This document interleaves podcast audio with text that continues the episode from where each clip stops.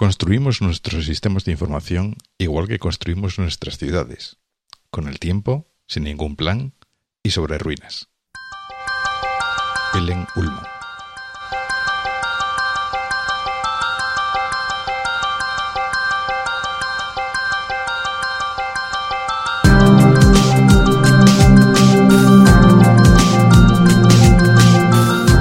Estás escuchando We Developers, el programa hecho por desarrolladores para desarrolladores donde hablaremos de lenguajes, frameworks, herramientas, tecnología y todas las demás cosas que hacen tan apasionante el mundo del desarrollo de software.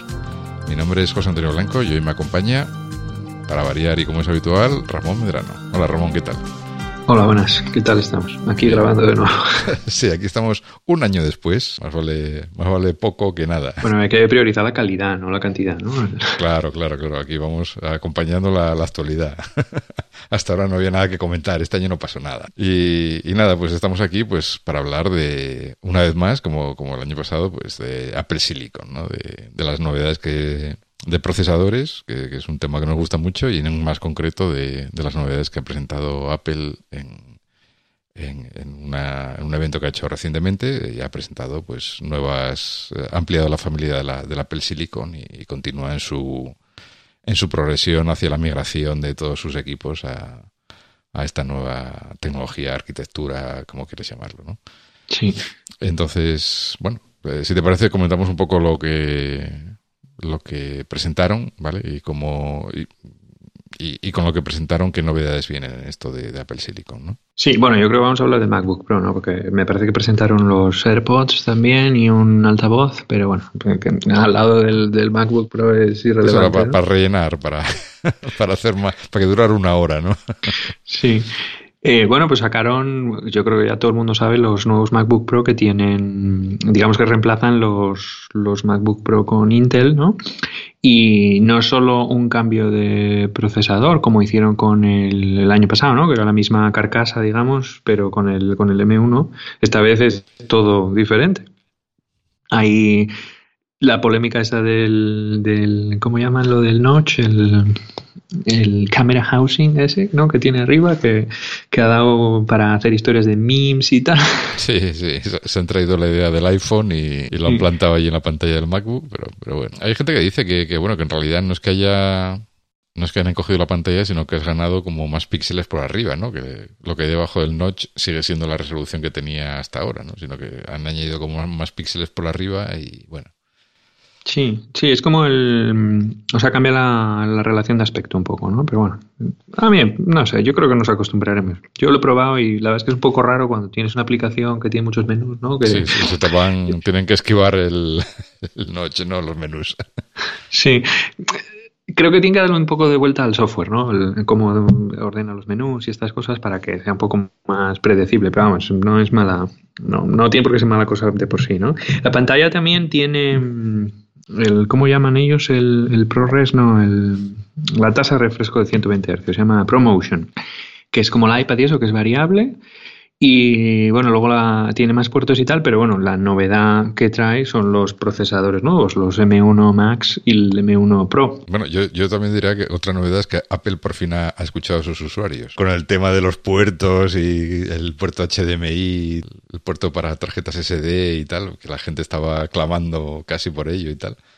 Pues parece que esta vez sí han, han escuchado las, las plegarias de, de la gente que, utiliza, entendemos profesionalmente estos equipos también, ¿no? Eh, porque si no, pues pasar un archivo de vídeo de tropecientos megas de que has grabado con una cámara sin una tarjeta SD, pues bueno, siempre puedes andar con dongles y con cosas de estas, ¿no? Pero bueno, parece que, que esta vez sí han, han escuchado y han, han metido al MagSafe también, lo han traído vuelta y tal, o sea que, que han hecho como un paso atrás, digamos, en, en la que, lo que es la conectividad del equipo. Bueno, yo ahora que ya había, pues yo llevo ya un tiempo desde, o sea, yo compré el MacBook original, el que tenía un puerto USB-C, eh, y luego pues de, entre el trabajo en casa y tal, ahora todos los puertos que tengo son USB-C, entonces tengo ya todos los dongles y todos los cables que usaba ya los he pasado USB-C, ¿no? Entonces menos mal que han dejado el Thunderbolt, porque yo si tuviera uno de estos, la verdad es que el HDMI y el, bueno, el MagSafe sí, pero me parece que viene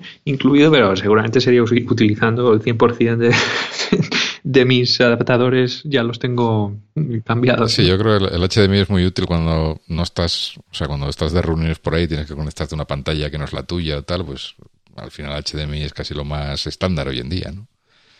Eh, pero bueno, que si luego tienes tu monitor y tal, pues al final lo enchufas todo por USB-C y carretera. Pero bueno, sí, volvamos a la novedad, ¿no? Aparte de este paréntesis. Sí, a ver, el, yo probé uno ayer o antes de ayer, me parece que fue, el jueves, ayer, ¿no? Un 16 pulgadas que teníamos de cualificación ahí, de que traía el, el M1 Max con 64 gigas y el, y el y hombre, pues es una experiencia, yo lo ponía en Twitter el otro día, muy curiosa, porque cuando lo usas así con, lo comentábamos ahora antes de grabar, en, con la interfaz y bueno, aplicaciones, yo que sé, tipo el navegador o lo que sea, no notas, si has usado un M1 normal o incluso un Intel así de última gama, no notas, dices, bueno, pues está bien, vamos, pero no es algo como anunciaron en la keynote de siete veces más rápido y tal, hasta que realmente pones la máquina a hacer cosas eh, yo qué sé, de cálculo, ¿no? Yo estuve, estuvimos probando para compilar unos proyectos y tal, y se nota mogollón. Pero, pero sí que se nota, ¿eh? Y es todo por el, por el micro nuevo, ¿no? O sea, que cuando hay que meterle caña, ¿no? Para que se noten las, las diferencias. sí, es difícil, por ejemplo, el hacer que, que salten los ventiladores lo cual, pues bueno, es una cosa que hacía tiempo que no, que no disfrutábamos. Y nada, yo creo que podemos pasar a repasar un poco el M1 Pro y el M1 Max mm, en relación al M1 normal y ver un poco todos los cambios que ha habido, porque son, son bastante interesantes. Yo sigo pensando lo que tenía que haber llamado M2, ¿no? Pero bueno. En realidad, los, lo que son los cores del procesador siguen siendo los del M1, ¿no? O sea que no han cambiado, digamos, la tecnología de los cores y han metido muchas otras cosas en estos micros, pero en realidad sigue siendo de la misma familia que el M1, ¿no? En, cierta forma. Sí, o sea, aquí tienes el, M1 Pro y el Max, tienen, ambos tienen dos eh, cores de eficiencia, ¿no? Son los Ice Storm, llaman ellos, y tiene cuatro, eh, ocho, perdón, de, de, performance, los core, los P, que son los Firestorm. Esos son iguales entre el M1 y el M1 Pro y el M1 Max, el tipo de núcleos es, es igual, o bueno, que se sepa por las fotos y lo que han dicho y tal, son iguales, ¿no? El, son los mismos núcleos que tiene el A14, ¿vale? El A15 tiene unos núcleos nuevos que tienen un poco más de, IPC, que son instrucciones por ciclo, ¿no? Que bueno, supongo que sean a lo mejor la iteración siguiente, que veremos en el M2 a lo mejor, pero bueno, es, bueno, siempre hablamos de que tiene un 10% más, entre un 6 y un 10% más, que no está mal para pasar de un año a otro, ¿no? Pero bueno, en el caso del M1 Pro y el M1 Max sí que llevan los mismos núcleos. El tema es que llevan otra configuración muy diferente que hace que tengan más rendimiento que los que tienen en el M1, en el M1 normal. Porque tienen, en primero, las cachés que tienen de alrededor de... Bueno, los procesadores estos Apple los, los organiza por clusters, ¿no? Entonces tienes clusters de cuatro eh, núcleos. ¿no? En, el, en el M1 había dos clústeres que tenías los núcleos E y los núcleos P. Eran dos grupos de cuatro y cada clúster tiene su caché de nivel, 2. En el M1 Pro y el M1 Max hay un clúster de dos núcleos de eficiencia con su caché que tiene 12 eh, megas de caché y luego hay dos clústeres de núcleos P que cada uno tiene su, su, caché de nivel 2 de 12, de 12 megas. Entonces, por ejemplo, los núcleos de eficiencia son dos, pero disfrutan del doble de caché y la tienen que compartir entre dos en lugar de entre cuatro. Entonces, eso hace que, por ejemplo, la caché por núcleo es bastante mayor que en el caso del M1 normal. Eh, y eso, bueno, claro, afecta al, rendimiento. A mí lo, que me sorprendió un poco, o bueno, o quizás yo esperaba que presentando en la 15 hace unas semanas, ¿no? que, se supone que es como la siguiente generación o yo entiendo que los núcleos son como la siguiente generación de después de los núcleos estos del M1, del Firestorm y el Ice Storm, que en este caso los eh, estos M1 Pro pues vengan con digamos la tecnología que es ya casi por, los núcleos que son de casi de casi no, de hace un año, ¿no? Entonces, a mí quizás es, es un poco lo que me ha sorprendido, quizás esperaba ya que vinieran con, con la misma tecnología que han implementado en el A15. Ya, pero ¿para qué? O sea, bueno, por dos motivos. Primero, el, el diseño de estos procesadores lleva su, su tiempo. Eh, son, son DICE que son gigantes, o sea, date cuenta, el, el M1 Pro tiene 33.000 millones de transistores, ¿vale? Por 16.000 que tiene el M1. Y el M1 Max tiene 57.000 millones, que es el, el chip de producción a gran escala que yo conozco que tiene más superficie, tiene 400 milímetros cuadrados. Monstruo. Claro, entonces el, yo creo que ahí ha habido dos cosas, que es primero el tiempo de desarrollo de, los, de los cores y de los procesadores tiene sus fases, ¿no? Entonces seguramente pues hayan querido utilizar DAS las, las, las, cores que tenían, que tenían ya bien desarrolladas y segundo, claro, tampoco puedes arriesgarlo todo, decir, vamos a hacer el núcleo más grande que podemos con núcleos nuevos y... Sí, sí, que han tomado una, así como una cosa un poco más conservadora de decir, bueno, vamos a ampliarlo, pero con, con lo que esto ya lo tenemos probado y el año que viene pues ya saltamos a, a la siguiente generación. ¿no? Y luego el otro, la tercera pata del, del argumento es, es ¿para qué? O sea, date cuenta que están anunciando un salto de rendimiento espectacular. ¿No? Entonces, sí, tienes unos núcleos ya desarrollados que tienen un IPC un poco más alto, ¿no? Pero tampoco, eh, bueno, podrías haber anunciado que en vez de siete veces más rápido que el, que el Intel en ciertas tareas, pues iba a ocho, ¿no? Pero bueno, así todo el... Sí, bueno, te, guardas año, eh, algo para el año que viene, ¿no? Es, es una cosa que yo me, bueno, que me sorprendió un poco, ¿no? Eh, pero bueno, que, que, sí, sí, evidentemente tiene toda lógica, sobre todo por lo que dices del, del tipo de desarrollo de estos procesadores que llevan ya muchos años en se diseñaron hace ya años estos. Me hace un poco de gracia que parece que van probando las cosas con el iPhone por delante con el A15 y que es lo que pasó con el A14 y el M1 también no eh, en cierta forma no vas probando primero el, el procesador más pequeñito en los teléfonos y, y, tal al chip de, de Mac no eh, sea el M1 M2 o M lo que sea ¿no? Sí, además son núcleos que son hay que poner en contexto porque hay gente que habla, bueno, son procesadores ARM o lo que sea, ¿no? Son núcleos muy em, grandes en el sentido más de superficie, sino de complejidad. Eh, los núcleos de eficiencia, eso es al final, si veis fotos que hay en, Anantech y estas páginas que analizan el, tema en detalle, los núcleos de eficiencia al final son cosas muy pequeñas y eso que simplemente pues, núcleos que se dan en orden y eso y simplemente para ejecutar eh, aplicaciones sencillas y demás. Los núcleos de, de performance, los Firestorm, tienen son uno de los procesadores con más paralelismo interno que existe ahora mismo en el mercado. Estaba leyendo que tienen, pueden ejecutar a la vez, eh, al vuelo, tener 630 instrucciones en un momento determinado. ¿no? 630, eh, para poner en contexto, el Ryzen de generación 3 puede con 256 y el Cortex X1, que sería, digamos, ARM, ya sabéis que hace, o sea, genera la, la que sería la arquitectura del, del sistema de instrucciones, ¿no? Y también ellos licencian cores. ¿No? Tú si quieres, por ejemplo, eh, implementar o fabricar un core sin tener, sin tener tú que diseñarlo, solo compras la licencia ARM y ellos te venden unos cuantos. Son los, los Cortex, tienen muchas series. La X1 es, digamos, la más potente. Se supone que es para aplicaciones de escritorio y demás y puede con solo 200, bueno, solo 224 instrucciones en, al vuelo, que se llama, ¿no? In flight. El de Apple tiene 630, un Core Firestorm. Pues una salvajada en comparación. Claro, date cuenta, por ejemplo, el G5, que es un Power 4, podía, era, fue una revolución en su día y podía con 200. Estábamos hablando pues del año 2003. ¿Vale? Eh, procesadores de hoy en día están, estamos hablando de 256, 225. Hay algún procesador de Intel que se supone que puede llegar hasta 300. Eh, pero bueno, aquí estamos hablando casi del doble por núcleo y tienes ocho núcleos de este tipo, o sea que tiene un nivel de paralelismo eh, a nivel de instrucción brutal. Luego es un procesador, los Firestorm, que son súper anchos, pueden descodificar hasta ocho instrucciones a la vez, tiene ocho descodificadores, cuando el, solo hay otro procesador con ocho descodificadores, que es el Power 10, que bueno, es, claro, es un procesador de mainframe de, yo sé, mil vatios cada, cada unidad. Sí, que no, no, es comparable, vamos.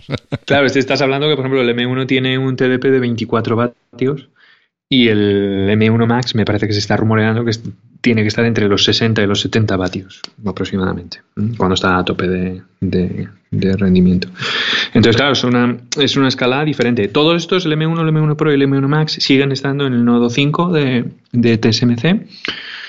Eh, o sea que no han pasado al nodo 3 todavía. Supongo que tengo que pasar primero por el nodo 5 Plus, que llaman, ¿no? Una evolución, y luego ya, o sea, veremos Entiendo que veremos el, el M2 y el A16, supongo, en, en, M5 todavía. ¿El A15, ¿El A15 no estaba ya en el 5 Plus? O, bueno, no, sé, no, sé seguro, pero me, me suena que, que, sí lo habían cambiado el A15 a, al 5 Plus. Pero bueno, Que, bueno, que, creo que era un 5% de diferencia o algo así de, de eficiencia. Era, era muy poquito, vamos. Sí, sí, el A15 está en el 5P, se llama.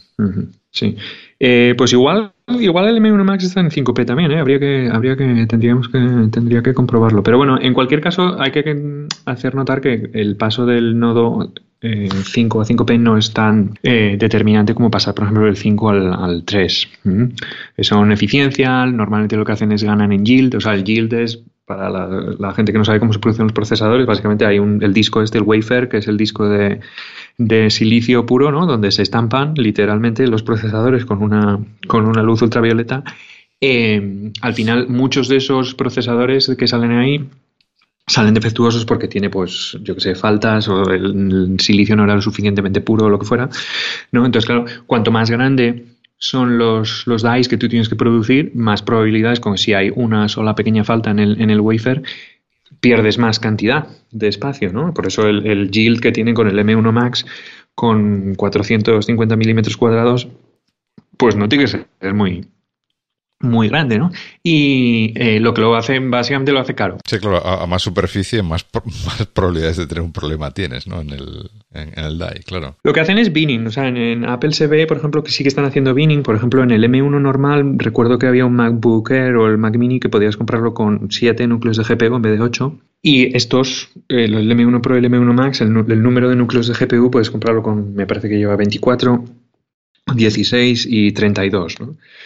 Entonces lo que, lo que hacen es siempre fabrican la misma pieza. ¿eh? Entonces cuando ven que un procesador, por ejemplo, eh, tiene alguna, no tiene, eh, o sea, luego los cortan y luego los, lo que hacen es los verifican y cuando tiene, por ejemplo, no tiene estabilidad eléctrica, pues le reducen la frecuencia. Entonces, pues te venden el Core i9, por ejemplo, en el caso de Intel, el Core i7 y el Core i5, ¿no? Con diferentes frecuencias.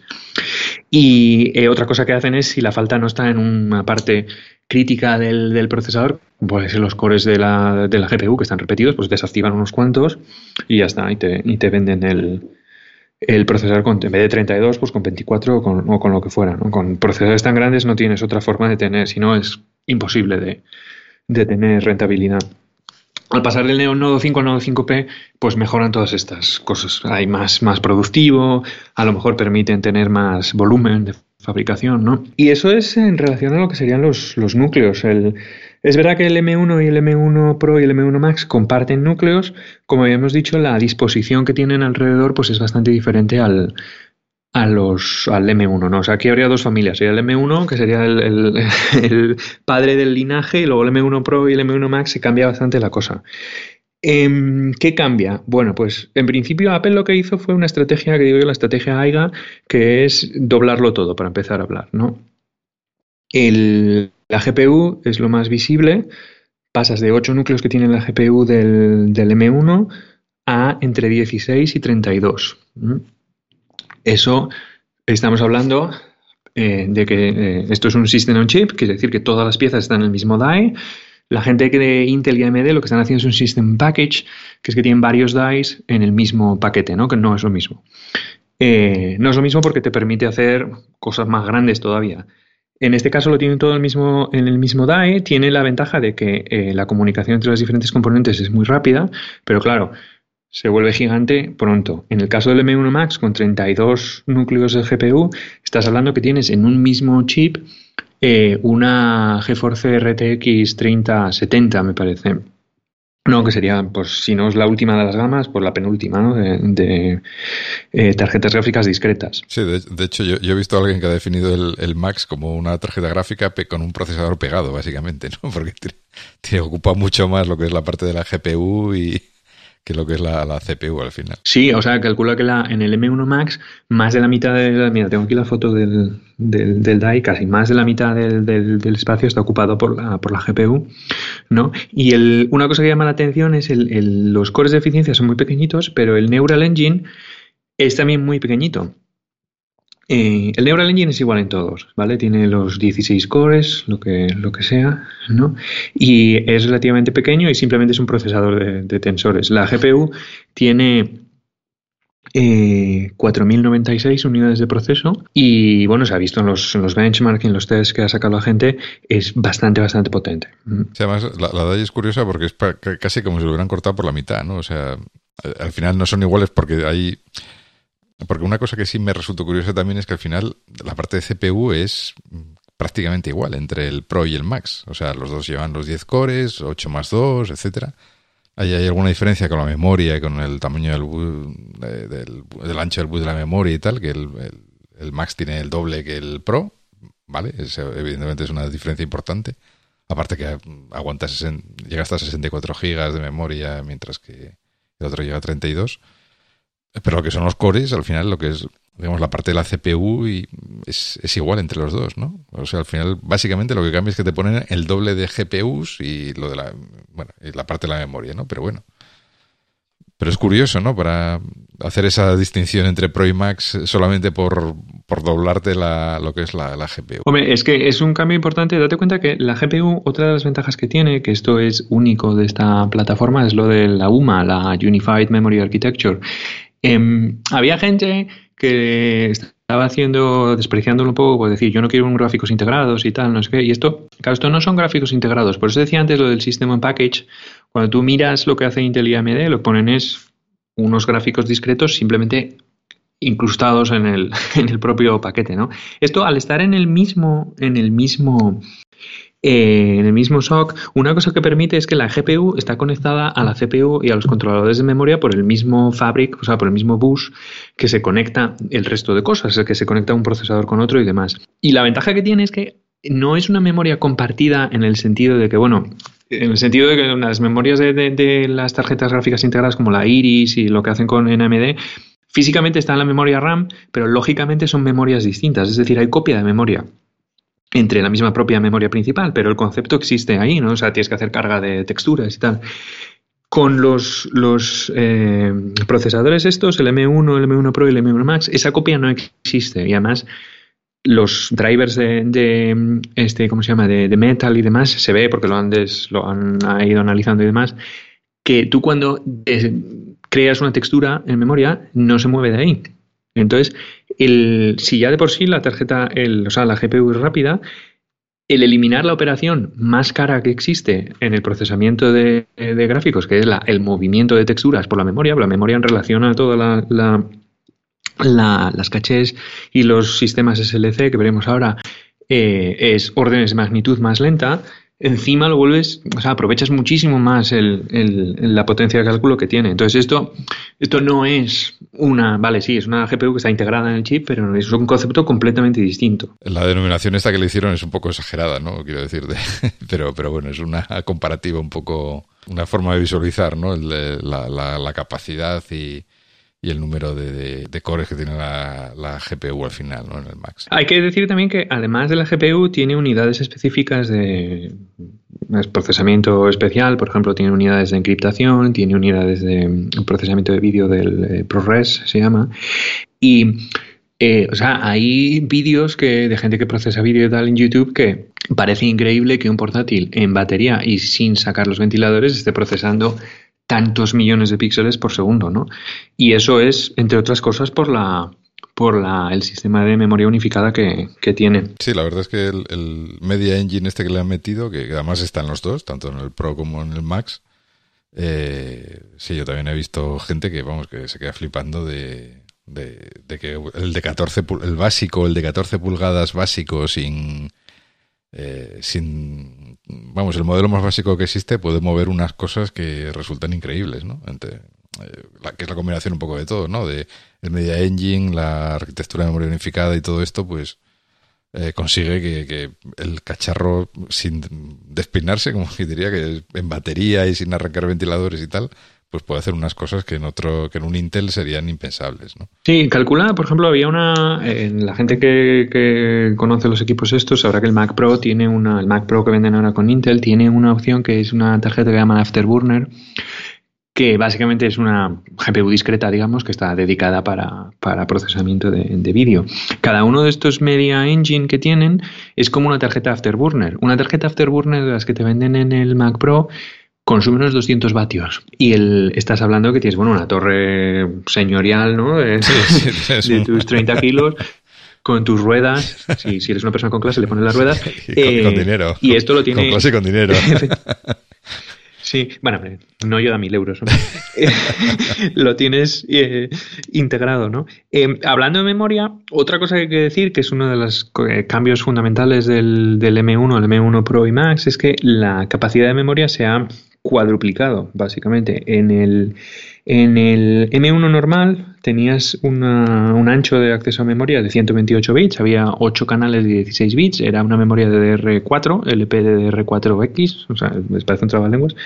Y en el M1 Pro esto lo han duplicado, ahora tienes un doble controlador de 128 bits, es decir, tienes un acceso a memoria de 256 bits eh, DDR5, estos anchos de acceso a banda de memoria son típicos de las GPUs, ¿eh? que cuando compras la GeForce no sé qué te dice, tiene 256 bits de ancho de banda de memoria. El M1 Max tiene 512 bits, yo no conozco otro. otro... A, lo bestia, aquí venga, el doble. ¿Para qué vamos a quedarnos cortos? Claro, es que calcula que tienes 512 bits de acceso de banda a memoria en cuatro controladores separados. O sea, tienes cuatro canales independientes de acceso de banda a memoria. Le puedes poner hasta 64 GB de RAM, pero lo interesante es que puedes tener 400 gigabytes, gigabytes, ¿eh? no gigabits, por segundo brutos de acceso de banda a memoria. Eh, yo las pruebas que estuvimos haciendo con esa máquina fue prácticamente imposible llegar a una tercera parte del ancho de banda de memoria. No usamos vídeo o cosas que eran muy caras de tener en memoria, ¿no? Estábamos haciendo mm, compilación. Compilamos Chrome, básicamente, que no es barato de compilar. Y, mm, la verdad es que sí que ayuda al tener una cantidad grande de memoria, ¿no? Porque no tienes que llegar a, hacer swap, pero el ancho de banda de memoria es muy sustancial, ¿eh? Sí, supongo, que eso tendrás que irte a eso, a estar a meterle streams ahí de 4K y 8K para que varios a la vez para, para, que, para llegar a, rellenar esa tasa de transferencia, ¿no? Porque es, salvaje también. Eso vas a tener que utilizar la GPU, sí. La GPU o los procesadores de, multimedia, porque si no, con, el, con, el, con la CPU. La tengo de cada núcleo. Además, cada núcleo de eh, Firestorm. Em, le calcularon, Anantec tiene un benchmark que puede utilizar hasta 50 gigabits por segundo, ¿vale? Entonces quiere decir que justo para el M1 Max son 8 x 540, lo tienes perfectamente eh, o sea, puedes saturar los CPUs con el ancho de banda de memoria que tienen, que es algo bastante singular, ¿eh? Es algo bastante singular porque tener la capacidad de saturar los núcleos de procesamiento con, la, con el, ancho de banda de memoria está muy bien porque los mantiene siempre, siempre rellenos de instrucciones y entonces es cuando obtienes buen rendimiento. La memoria eh, tiene un sistema Apple tiene un sistema que es bastante propio de ellos, que lo que llaman SLC, que es el System Level Cache, Em, que es una caché para todas las unidades del, del System on Chip. O sea, es una caché que va antes del acceso a memoria. Es decir, cualquier eh, dato que quieras traerte de memoria se guarda en ese sistema de SLC y luego lo tenga que utilizar el Neural Engine, lo tenga que utilizar la GPU, etcétera. Em, ese sistema lo, lo, tiene ahí, entonces eso lo que hace es maximiza mucho además el ancho de banda de memoria. En este caso, el M1 normal tiene una sola unidad de SLC, pero solo tiene un canal de memoria, ¿vale? Que tenía 8 megas, ¿no? En el M1 Pro lo han duplicado, tiene dos sistemas SLC, pero son de 48 megas. ¿vale? Eso quiere decir que va a amplificar mucho la capacidad de la memoria. Y en el M1 Pro, por supuesto, pues tiene el doble. Tiene, perdón, en el M1 Pro tiene 24 megas y en el M1 Max tiene 48 megas, que lo tenía, lo tenía aquí apuntado al revés. ¿no? Entonces, claro, eso, además de tener un ancho de banda de memoria tan brutal, te permite reducir mucho las latencias, porque con una caché de tal tamaño, normalmente lo que es el, entorno de trabajo que tenga el proceso que estás eh, llevando con casi total seguridad va a estar en, ese, en, esa, en esa caché. Y luego eh, tengo por aquí alguna nota más de datos así de, brutos, ¿no? El, como habíamos dicho, el Neural Engine se permanece igual, es el, Neural Engine el, mismo que lleva la 15, creo que es el de tercera generación o algo así. Eh, ese, eh, una cosa que probamos también es hay que utilizarlo porque los programas estos de los frameworks estos de machine learning eh, por ejemplo, el TensorFlow, que es bastante, bastante famoso y tal, necesitan el driver, el backend para poder utilizarlo. ¿eh?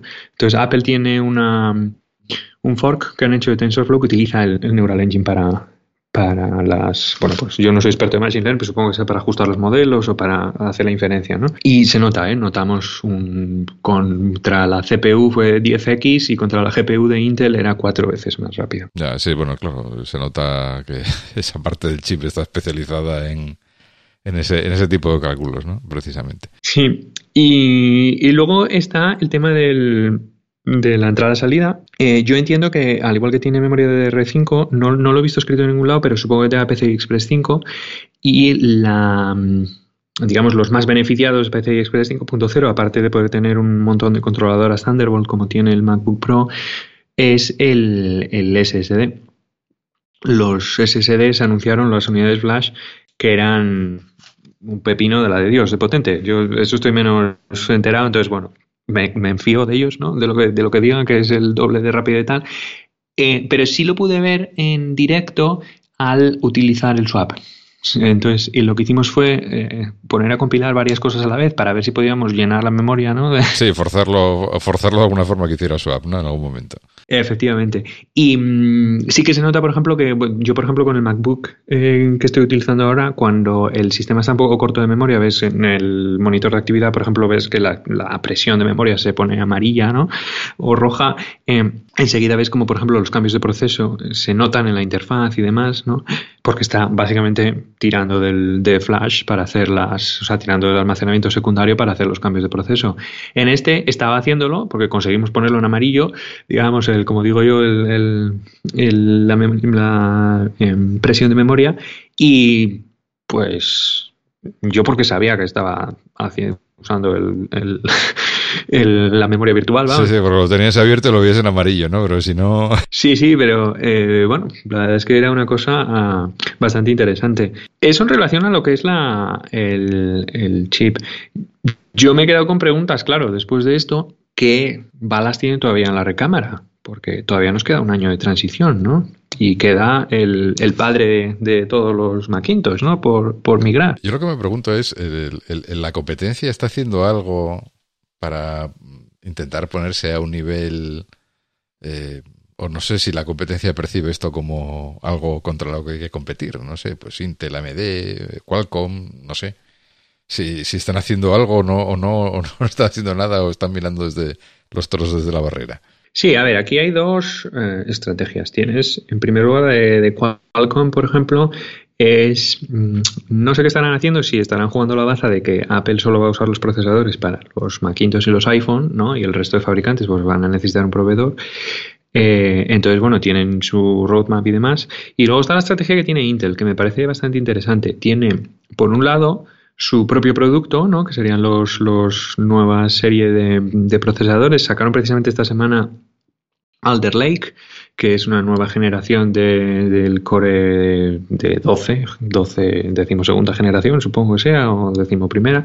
Y, en instrucciones por hilo, por ejemplo, es mejor que el M1, ¿vale? Es decir, los núcleos del, del, Alder Lake, por ejemplo, superan un poquito al, al M1. Supongo que el M2, pues, eh, vuelva a coger la delantera Apple y viceversa, ¿no?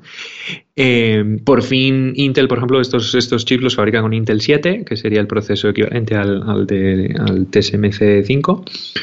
Eh, entonces, bueno, sí que hay una competencia ahí, que la verdad es que nos ha quedado un año de semiconductores estupendo, porque viene AMD con los Ryzen 5, me parece, ahora para finales de año, y también pues se espera que, bueno, estén, si no superan al M1, pues se queden en el 99% de rendimiento, ¿no?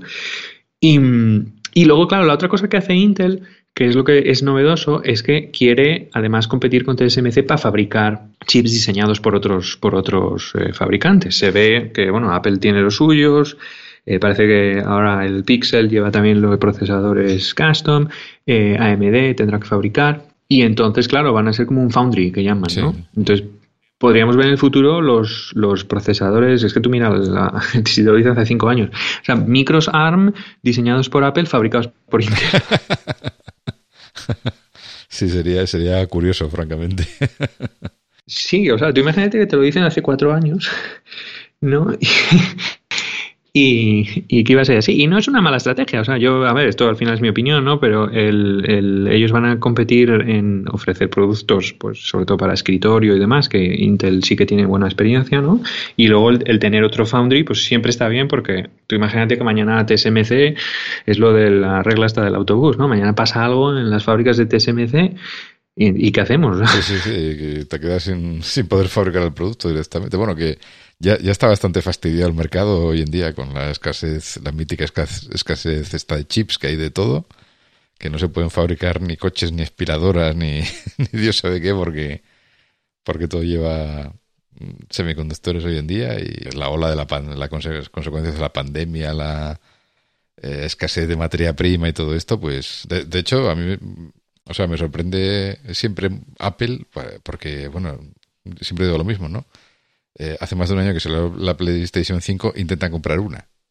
A ver, a ver si lo, a ver si lo consigues. Sí, ayer también y tuvieron lo de la el earnings calls que hacen todos los trimestres y sí que hablaron de que iPhones, por ejemplo, hubieran vendido bastantes más. ¿eh? O sea que sí que sí que sí que les está afectando. Un impacto, un impacto sí que tienen, pero tampoco tanto. O sea, quiero decir que bueno que, que hubieran podido vender más, pero seguro que han vendido un porrón de ellos, vamos, quiero decir, en un plazo razonable de tiempo, ¿no? Pero, pero hay otros productos que llevan un retraso endémico de, que cuesta mucho conseguirlos, ¿no? Porque, bueno, pues a lo mejor porque esos fabricantes no, no han negociado tan bien como negocia el amigo Tim en Apple y, y, consigue pues eh, que le vendan a él los chips que no le vendan a los demás. ¿no? Algo así tiene que ser. Sí. Hombre, date cuenta que a Apple solo le falta en su estrategia de integración vertical para no tener estos problemas, le faltan dos cosas nada más, que es el ESA no utilizar ARM, o sea, utilizar el suyo propio o uno como RISC-V, que es eh, así de código abierto y tal, ¿no? Lo puede utilizar sin, sin, sin depender de nadie, ¿no? Que lo, lo evolucione, pero mañana ARM saca la ARM versión 10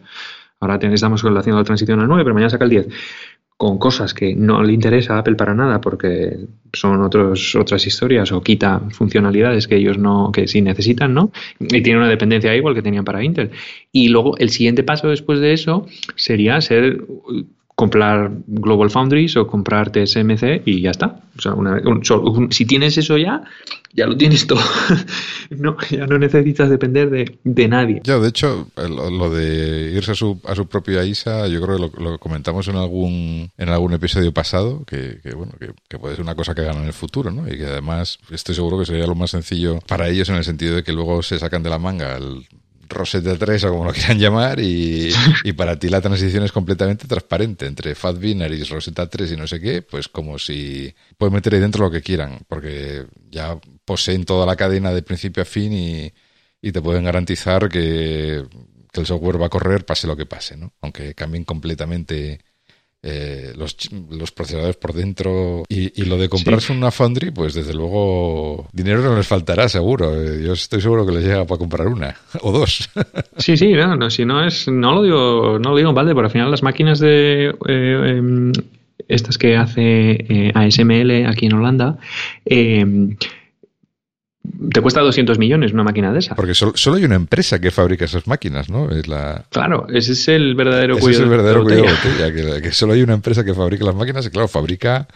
Bueno, yo lo había leído que había ido doblando eh, la producción cada año, pero de pasar de fabricar 100 a 200, vamos, o algo así, o de 50 a 100, o sea, que no es que produzca miles al, al año, sino que produce producían menos de 100 y ahora produce algo más de 100, creo. O sea que, evidentemente, entiendo que son máquinas ligeramente complicadas y que cuesta fabricarlas y, que salgan bien de fábrica, pero bueno. Eh, a ver, otra cosa que hay que entender del, del ESA, que es el Instructure Set Architecture, es el determina una serie de cosas que son importantes. O sea, no es solo un conjunto de instrucciones que tú utilizas y tal, pero determina un poco cómo programas, el paradigma de cómo programas la máquina, ¿no? Entonces, yo entiendo que Apple ha tirado por, es, por, por, seguir utilizando ARM por dos motivos, que es, tiene ya mucho avanzado, porque tiene todo el ecosistema del iPhone y demás, y todo el desarrollo y eso. Y además, el, la programación para una arquitectura como ARM es bastante conocida, ¿vale? Hay mucho conocimiento de cómo optimizar el código, cómo eh, generar código, mucha librería que está eh, muy optimizada para, para el, el, el, IS6 de ARM, ¿no? Entonces, claro, eh, inventarte un ISI desde cero no es fácil, que se lo digan a los de RISC-V, que lo han sacado hace unos años y bueno, están cogiendo tracción, pero bueno, hay mucho software que desarrollar. Por ejemplo, necesitas adaptar un, kernel no para que funcione ahí. Esto no quita que dentro del propio eh, SoC, dentro del propio System Chip, haya muchas unidades que no tienen por qué ser ARM. ¿Vale? Es decir, el Neural Engine puede ser un procesador que utilice instrucciones ARM para sus, eh, digamos, funcionalidades, pero eso lo puedes cambiar. Pues la GPU puede utilizar microcódigo interno que no tiene nada que ver con, instrucciones ARM. Sí, bueno, de hecho, si te acuerdas, hace unos meses salió un anuncio de, trabajo de Apple que pedía gente con, expertise en, en RISC-V para temas de multimedia, machine learning, tal.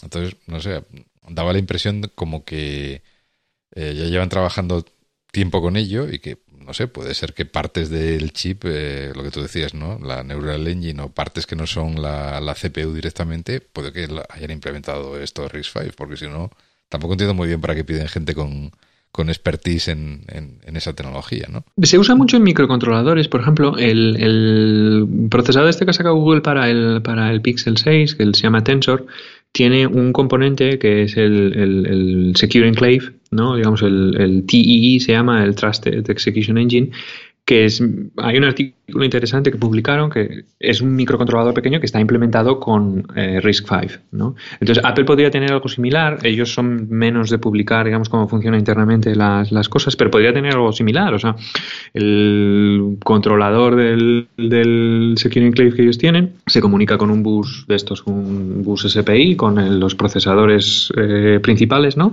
Y eso se implementa con un procesador pequeño que utiliza RISC-V, por ejemplo. O también puede ser para microcontroladores de historias. ¿eh? El teclado, el controlador del, yo qué sé, el current de la batería o el cargador de no sé qué historias, ¿no? Em, entonces, que haya salido ese puesto de trabajo que tiene que ofertar ahí no quiere decir que dentro de dos años tenemos haciendo una transición a los, yo que sé, a los R1. No, no, no, yo solo me refiero que, que puede haber otras partes del chip que no tienen nada que ver con la CPU que pueden estar mm, implementadas eh, con eso, ¿no? O sea, pues la Neural Engine no tiene por qué estar implementada con, con ARM. Puede que sí, ¿eh? pero, pero no necesariamente. Sí, sí, eso es efectivamente, estamos de acuerdo, eso es a lo que, a lo que me refería. Y mm, luego, claro, el, otra de las cosas que mirar es el. Estuve mirando los, eh, las páginas del, del de desarrollo de Apple y el, em, una cosa que sí hay que hacer es que la transición no es tan transparente como parece si quieres hacerlo bien. O sea, si quieres tener un, una app o un código o un software que aproveche bien el tema de los procesadores de eficiencia, los de performance, eh, tienes que utilizar ellos lo llaman QoS, que es Quality of Service, entonces a cada hilo que sacas y demás, o cada eh, tarea que pones en la cola de, tareas de, para hacer el scheduling y demás, le puedes ajustar el QoS y entonces el, el, núcleo cuando lo va a ir asignando a distintos procesadores tiene información para saber qué tipo de tarea tiene que, tiene que, ejecutar. Supongo que en el M1 Max y en el M1 Pro sea menos relevante, porque como todo es high, o sea, todos los núcleos son de performance, tiene dos de eficiencia, que no sé para qué los han puesto. Eh, pero bueno, esto será más relevante pues en el iPhone o en el M1 normal, ¿no? Que tiene mitad y mitad. Sí, bueno, además tiene sentido porque antes no había no había esa distinción, ¿no? De dos tipos de cores, entonces tiene sentido que cuando empiezas a meter diferentes tipos de cores con uno más orientado al rendimiento y otro a, a que te, la batería te dure más, pues mm, tiene sentido que amplíen el, el, API para que puedas indicar ese tipo de cosas, ¿no? Que, que seguramente que si no la indicas, pues tirará, dirá, pues lo meto todo al gordo y ya está. Y, y, y si te dura menos la batería, pues chico, pues programa lo mejor, ¿no? Bueno, eso es un movimiento que se está viendo en todos los lados. ¿eh? Utilizar esto lo, inventó ARM hace un tiempo con lo que llamaban Big Little y es el, el, Intel, por ejemplo, Alder Lake tiene el mismo, el mismo concepto. Tiene un par de núcleos, son los núcleos Atom, los digamos los pequeñitos y eficientes, y luego tiene un montón de núcleos también eh, potentes. O sea que supongo que los esta transición de tener que determinar cuál es cuál es la necesidad de cada tarea que ejecutas sea algo general que veamos en otras plataformas también. ¿Y qué más? Eh, aquí había otra cosa que era interesante de este chip. Ah, ¿Cuál comprar? Sí, porque eh, es una pregunta recurrente que he visto. Es eh, yo, por ejemplo, el caso, al menos en mi círculo de gente, somos más o menos todos desarrolladores. Entonces pregunta, claro, para desarrollo, ¿cuál compro? ¿El M1 Max o el M1 Pro? ¿No? Que es, es, una muy buena pregunta porque hay una diferencia de precio importante. Eh, hay que darse cuenta de la diferencia entre el M1 Pro y en el M1 Max son dos cosas, que es la capacidad máxima de memoria y el ancho de banda de memoria. ¿vale? Quitando la GPU. Yo entiendo que la GPU es para alguien que vaya a hacer, por ejemplo, juegos o que vaya a hacer procesamiento de vídeo y demás.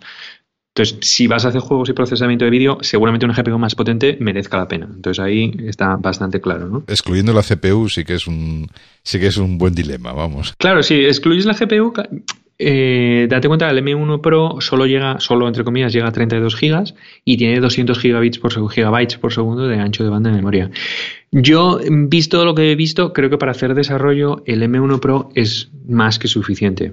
Porque hay, que tener en cuenta que sí es que ayuda tener mucha memoria para poder tener todas las, por ejemplo, cuando estás compilando muchas historias, todos los procesos que tienes del compilador en memoria, pero eh, va a ser muy raro que satures 200 gigabytes por segundo en memoria. Y luego, aunque tenga que hacer swap, viendo, viendo lo que hace haciendo swap, ¿no? que es lo que contabas antes, pues parece que tampoco importa demasiado, ¿no? Sí, bueno, al menos, a ver, esto es una apreciación bastante, digamos, campechana, subjetiva. Sí, sí, ¿no? bueno, una prueba rápida y tal, pero que bueno, que tampoco se ha visto ahí un retardo tremendo, ¿no? No, no, al contrario, o sea, sí es que se notó el, ¿sabes? O sea, la apreciación está subjetiva de cuando lo estás usando y tal, que con uno lo notas y con el otro no, ¿no? O sea, digamos que eso es la, esa es toda la información que puedo dar, pero me parece que es relevante, ¿no? Porque cuando el ordenador se pone a hacer swap, generalmente acaba por, por morir, ¿no?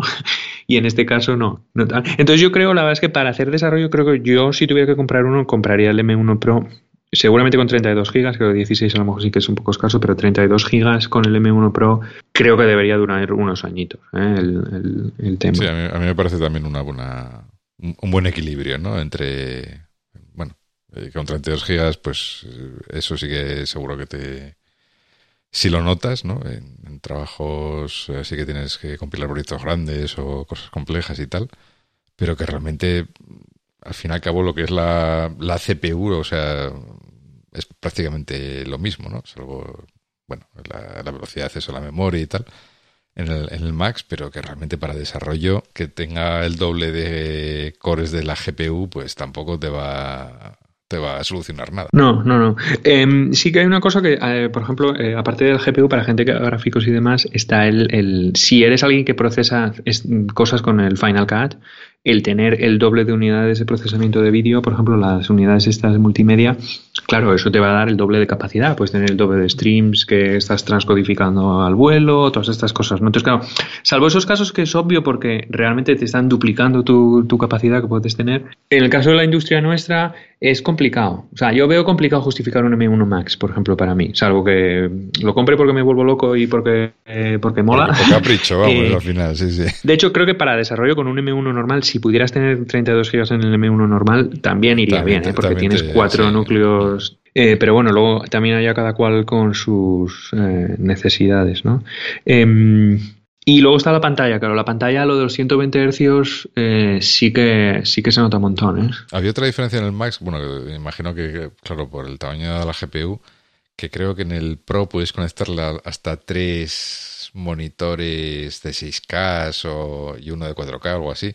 Y en el Pro, en el Max puedes conectarle cuatro monitores de 6K, ¿no? Pero bueno, claro. Para, para tener cuatro monitores de 6K, los XDR estos de Apple, aparte de tener mucho estilo, ahí sí que hay que tener mucha pasta.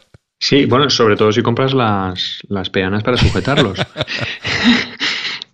Y, pero sí, sí, sí, me parece que era, podías conectar uno por, en el M1 Max, uno por cada puerto Thunderbolt y en el HDMI otro más y en el otro solo dos o algo así. Bueno, sí que había una diferencia, o sea, puedes conectar uno menos, digamos el M1 Pro. Eh, bueno, así todo, estás hablando que puedes conectar tres monitores externos, que en el, en el M1 normal creo que solo te deja uno.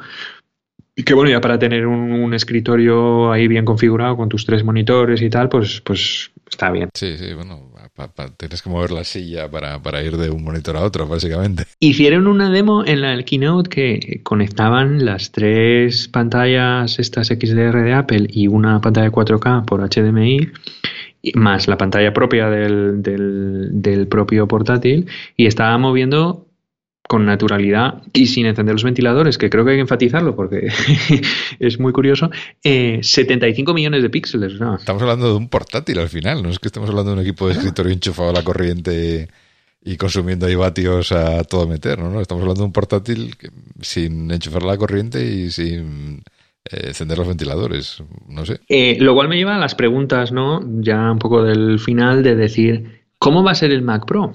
Creo que aquí se puede hacer un ejercicio de especulación ahora, ¿no? Bueno, yo, creo que queda un paso más, ¿no? O sea, yo, plan, este de transición de Apple, pues eh, ha ido migrando equipos, ¿no? Hemos llegado a los MacBook Pro. Eh, yo creo que quedan todavía los iMac gordos, que no sé, supongo que será la siguiente generación de los iMac Pro. No sé si habrá algún tipo de Mac Mini Pro, que parece que la gente también le mola mucho la idea, ¿no? Diciendo, oye, pues estos chips que molan tanto, pues igual los puedes meter en un Mac Mini y así tener un, un Mac Pro Mini. No sé si llamarlo Mac Mini Pro o un Mac Pro Mini. No sé, depende cómo lo quieran empaquetar y vender, ¿no? Y luego quedaría, evidentemente, el Mac Pro, ¿no? que creo que es lo único que queda por, por migrar, ¿no? En el Apple Silicon. Entonces, no sé, entiendo que veremos quizás en la WWDC del año que viene el, el siguiente iMac, ¿no? O por, por ahí, y luego para finales de año, pues el Mac Pro. No veremos al revés. O sea, es que fíjate cómo están renovando los equipos. Estaban renovando el, MacBook Pro y el MacBook Air salió igual, ¿no? O sea, no, hacen la primera renovación no es para arriesgar, es la misma, digamos, la misma carcasa, el mismo, eh, el mismo empaquetado, simplemente te cambian al, al, M1. En el, digamos que eso sería para coger confianza, ¿no? Luego tienes el iMac, renovaron solo el pequeño, con la nueva, el nuevo formato y demás, ¿no? Entonces, claro, el, el iMac Pro yo creo que es algo que podríamos ver, como bien dices, en la WWDC. No sé si será el primer equipo que venga con M2, con M2 normal, ¿no? O sea, igual que hicieron con el, con el MacBook Air y demás. Eh, y luego, claro, el Mac Pro y el Mac Mini Pro, no sé si serán solo la misma cosa, ¿sabes? Porque el... Tú imagínate que hacen una burrada que te sacan el M2 Pro, ¿no? Y tienes pues los eh, núcleos nuevos, lo que quieras y tal, y estás hablando de que estás haciendo un System on Chip, por ejemplo, con 24 núcleos de estos de performance y tal. Y la GPU, pues en vez de 32, la hacen de 64 núcleos y tal. Realmente, en esos casos, claro, yo siempre decía, es que bueno, necesitas el Mac Pro, tienes que tener la opción de tener una tarjeta gráfica discreta. Pero realmente, con, tú imagínate si estás ya en un procesador portátil con 32 núcleos a la altura de una GeForce Tacha, ¿realmente te va a hacer falta? O sea, ¿realmente vas a necesitar tantas GPUs, no? Por, ejemplo, ahora puedes ponerle dos, me parece, o dos dobles al, Mac Pro, ¿no? Entonces, claro, yo no sé, ellos, hombre, sabrán mejor si, si el caso de uso existe, ¿no? Para tener esa, esa opción de tener tantas tarjetas gráficas o tantas GPUs externas. Entonces, igual vemos un Mac Pro que efectivamente sea expandible, pero más pequeño. Entonces, claro, un Mac Mini Pro, a lo mejor teniendo el iMac. Volver al, Mac Pro papelera otra vez. No, no te digo tan pequeño. Aquí puede que tuviera sentido esa, esa configuración. Con este, con este procesador sí, y, con estas capacidades. Ahí sí que podría decir, oye, pues mira, hago un, pues una papelera, un cubo, no sé, algo pequeñito, eh, pero que realmente no vas a tener que enchufarle nada. O sea, no, necesitas tarjetas de expansión en, en, teoría. Bueno, puede haber otro tipo de cosas que tal, pero esto es tan salvaje que te voy a meter aquí tanta, tantos cores de todo, de CPU, de GPU, de no sé qué, que no vas a querer enchufarle nada. Entonces, ¿para qué te voy a poner puertos de expansión? Claro, es que fíjate, la GPU las puedes integrar en el propio System Chip. El Afterburner tienes las unidades de estas de procesamiento multimedia. El Neural Engine tienes también incorporado, es que no vas a necesitar una tarjeta de estas de procesador de tensores, lo que sea. Y puedes hacer una máquina que digas, pues te voy a dar, además de M2 Pro, lo vas a poder comprar en una, dos y configuraciones de cuatro. Entonces estás hablando, si tienes cuatro de 24 cores, tienes 96 si no he hecho el cálculo mal. Claro, más todas las cuatro GPUs funcionando en paralelo y demás, hombre, no sé, ¿qué, qué Radeon te puedes encontrar, ¿no? Que, tengas que conectar ahí. ¿Qué más le quieres meter ahí? ¿Qué más necesitas? A ver, yo la verdad es que siempre, desde hace muchos años ya utilizo portátiles, entonces no sé, claro, un profesional a lo mejor si existe alguna tarjeta que tú quieras poner, por ejemplo, un sistema RAID o si quieres ponerle almacenamiento eh, ¿sabes? Hacer un montón de discos o lo, que fuera. Entonces, claro, en ese caso no sé si con poner un montón de puertos Thunderbolt, por ejemplo, es suficiente. Sí que cuando salió el, el cenicero, sí que hubo quejas de eso, que no le podías añadir almacenamiento interno. Entonces, bueno, no sé si volveremos a ello, ¿no? Pero... Sería un momento un poco extraño porque, eh, digamos, la gente se quejó mucho del, de aquel rediseño del Mac, del Mac Pro. Apple otra vez que hizo caso a la... es la segunda vez ahora que caigo, ¿no? Con el Mac Pro también reculó y se volvió un diseño modular, ampliable y tal, muy chulo. Y, claro, sería un poco raro que ahora volviera otra vez a, dar otro paso hacia el otro lado y decir, pues ahora lo vuelvo a hacer pequeño y no ampliable y todo eso. Sería un poco raro, ¿no? Sería un poco raro, pero calcula que también si lo haces un diseño expandible, estás renegando de dos de las partes más importantes que tiene el diseño que tienen los M1 y compañía, ¿no? Que sería, en primer lugar, la memoria unificada. Vale que puedes poner DIMMs de estos para conectar y demás, pero bueno, claro, estás hablando de que van a estar más lejos, las conexiones son más largas, va a tener tener un número variable de, ranuras, ¿no? Eh, o sea, es una configuración que, bueno, yo creo la memoria, a ver, si lanzan uno, un equipo como el Mac Pro actual que puede llegar hasta un tera y medio, Hombre, espero que si vas a pedirlo con un tera y medio de memoria, no lo tengan integrada la memoria en el chip, porque eso va a ser una burrada importante. El chip más grande del mundo, vamos. Y bueno, sabes que tiene los, o sea, si ves la foto, tiene los DIMMs de memoria alrededor, ¿no? Esa memoria debería de ser memoria unificada, aunque sea exterior y expandible, tiene que ser unificada para las GPUs y todas estas cosas, por todos los beneficios que hemos visto. No puedes sacar un Mac Pro que no tenga memoria unificada por todos los beneficios que está comportando, como han demostrado, ¿no? Y luego es Vale, lo hacemos expansible y tal, pero yo me estuve el otro día pensando y digo, ¿y qué añades? ¿No? Porque esa, es la cuestión. ¿Qué, puedes añadir que no sea una tarjeta de fibra, por ejemplo, unas tarjetas de red para montar un router tocho, lo que sea? O sea, es sota caballo rey, ¿no? Entonces, si fuera expandible, a lo mejor lo que estamos viendo simplemente es una torre más pequeña, ¿vale? Con uno, dos o cuatro, eh, 4 M2 Pro,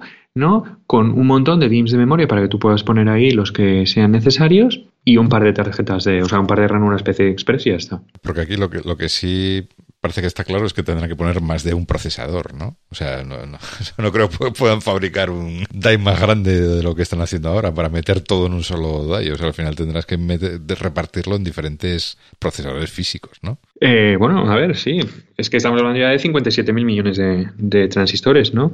la cuestión cuando tienes un sistema SMP de estos es cómo vas a gestionar la memoria unificada en relación a diferentes núcleos, ¿no? O sea, cada procesador con su memoria unificada y luego un bus, como era el, en el G5, por ejemplo, pasaba, o la memoria unificada es memoria unificada unificada, ¿no? Digamos que tienes como otra capa de, de, conexión y la memoria es compartida por todos los, núcleos. No lo sé. Sí, porque lo, que no pueden hacer es que el Pro vaya más lento que un MacBook Pro. eso está claro, o sea... Hombre, ahora es el caso. Claro, claro, o sea, el, el, siguiente que hagas tiene que ir más rápido, más rápido o mucho más rápido que este, ¿no? O sea, tendrán que meterle, pues, pues aparte de más cores a la CPU, pues yo qué sé, lo que tú decías, ¿no? Pues a lo mejor 16 cores o 24. Eso ya va a aumentar sensiblemente el tamaño de, del DAI, solamente por meterle más cores de la CPU. Si luego ya encima le metes Ahora ya estamos en 32. Aunque le metas los mismos que tiene ahora, va a ser ya, pues no sé a qué van a llegar, a 70 y, 70 y pico mil millones de transistores. De, va a ser, vamos, 600 milímetros cuadrados de chip, o no sé cuánto va a tener aquí. Va a ser como, como un campo de fútbol en comparación, ¿no? Ya, pero no lo puedes hacer tan grande, date cuenta, por, por dos motivos. Primero es el yield, o sea, si haces un, cada vez si haces el chip más grande, te vas a tener un yield bajísimo. Es de locos, no, te sale ni uno, claro. No, pero, pero luego es, aunque tuvieras un proceso de fabricación estupendo, hacer un procesador tan grande tienes un problema que es la velocidad de la luz. Todas estas piezas, todos estos componentes funcionales están conectadas entre sí por un bus interno. Cuanto más grande es, más separadas están de entre sí. Entonces empiezas a, decir que a lo mejor el Neural Engine está a unos cuantos milímetros más allá de lo que está entre relación a los procesadores principales, lo que estás teniendo más latencia de acceso a unas unidades funcionales a otras. ¿no? Porque en, esas distancias, cuando estás trabajando con esas eh, velocidades, la, unidad, la velocidad de la luz, ¿no?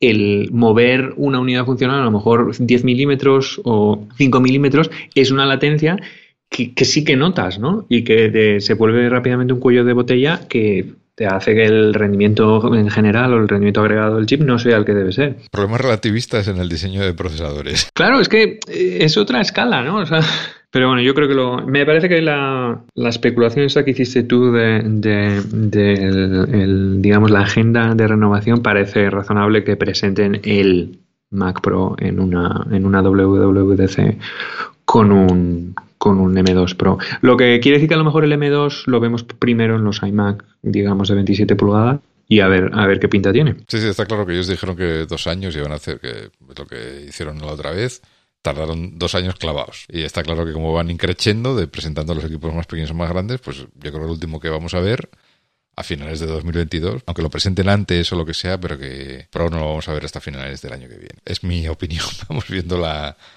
la estrategia de Apple, ¿no? Y que ahora que ha presentado estos equipos, pues que va a estar así otros. Yo creo que puedes estar hasta junio, hasta la conferencia de desarrolladores, hasta presentar nuevos equipos, porque realmente, vamos, con esto, con estos que ha presentado ahora, yo creo que salvo gente muy muy, muy, muy, muy pro que necesite ya mucha más potencia, joder, con lo que han presentado ahora, yo creo que le vale al 95% de la gente, vamos, pero de largo. Sí, eh, los que hubieran vivido en directo la transición de PowerPC a, Intel es exactamente, está cortado por el mismo patrón, el, el, proceso que están haciendo. Eh, en este caso creo que están dando más estabilidad al software, el, si se ve, por ejemplo, Monterrey y el software en los M1 y demás, Creo que eso está saliendo mejor, que en la transición a Intel fue un poco fue un poco truño, principalmente por Adobe. Yo me acuerdo de tener Intel y estar con Rosetta, con el Photoshop y todas estas cosas años, bueno, años no, pero bastante tiempo. Y el Office, y ahora, por ejemplo, eso está soportado y tal. Entonces,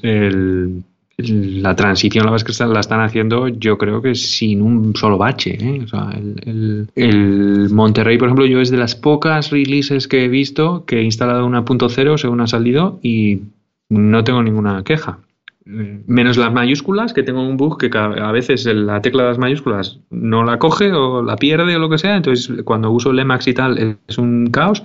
Eh, pero ya estaba, ya estaba en Big Sur, eso hay que decir. El resto de cosas eh, sí que la verdad es que lo están, lo están haciendo, lo están haciendo estupendamente. Entonces, bueno. A mí en Monterrey se me ha pasado una cosa un poco extraña, que es que el, el, ratón, eh, yo tengo un Magic Mouse de estos blancos planitos y tal, y creo que es cuando después de entrar en reposo, cuando sale de reposo, el scroll del ratón deja de funcionar. Entonces tengo que apagar el ratón y encender el ratón y entonces vuelve a funcionar. Pero es una cosa que me pasa desde que, o sea, es algo de Monterrey, seguro, vamos, porque me, lleva pasando desde el primer día que puse Monterrey. Digo, bueno, pues nada, oye, pues habrá que esperar a la punto uno, punto cero uno, a ver si alguien se da cuenta de esto. Sí, sí.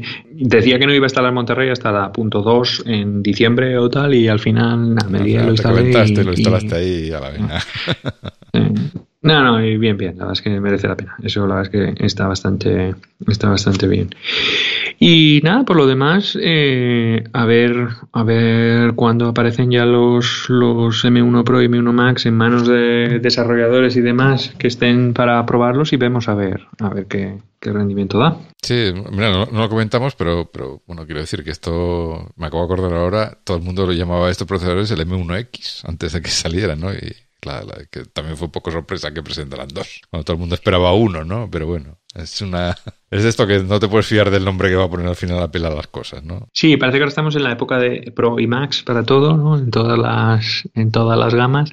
Em, eh, lo del M1X me parece es por el iPad que tuvo algún A12X o algún procesador de estos de iPad que era un derivado del de iPhone que le pusieron la X detrás porque bueno le ponían era más memoria, más, era más gordo o lo que fuera y le ponían la X detrás. Entonces yo creo, bueno, la gente se imaginaba mm, que iban a ser esa nomenclatura, pero bueno, al final hacen lo que con la nomenclatura, a pesar de que alguien se ríe eso de MacBook Pro con M1 Pro.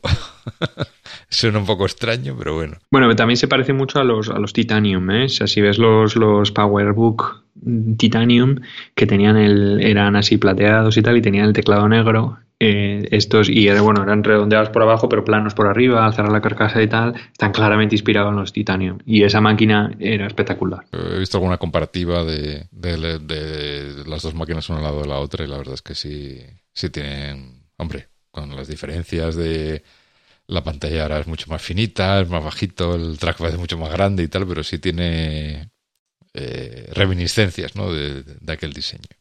Eso es cierto. Lo cual indica que el MacBook Air nuevo tiene que ser un homenaje al iBook blanco. Eso, estamos de acuerdo. Entonces, si eso es así, pues yo más ya no puedo querer porque ese fue mi primer Mac hace 20 años. Te lo compras por la nostalgia, ¿no? ahí lo tengo, ahí lo tengo. Bueno, no es el mismo, o sea, lo vendí cuando compré de tal y luego lo encontré otra vez uno igual, pero es, una máquina muy chula. Sí. Debes tener una buena colección por ahí de, de Macs. No como Alberto, pero sí. Vaya dos.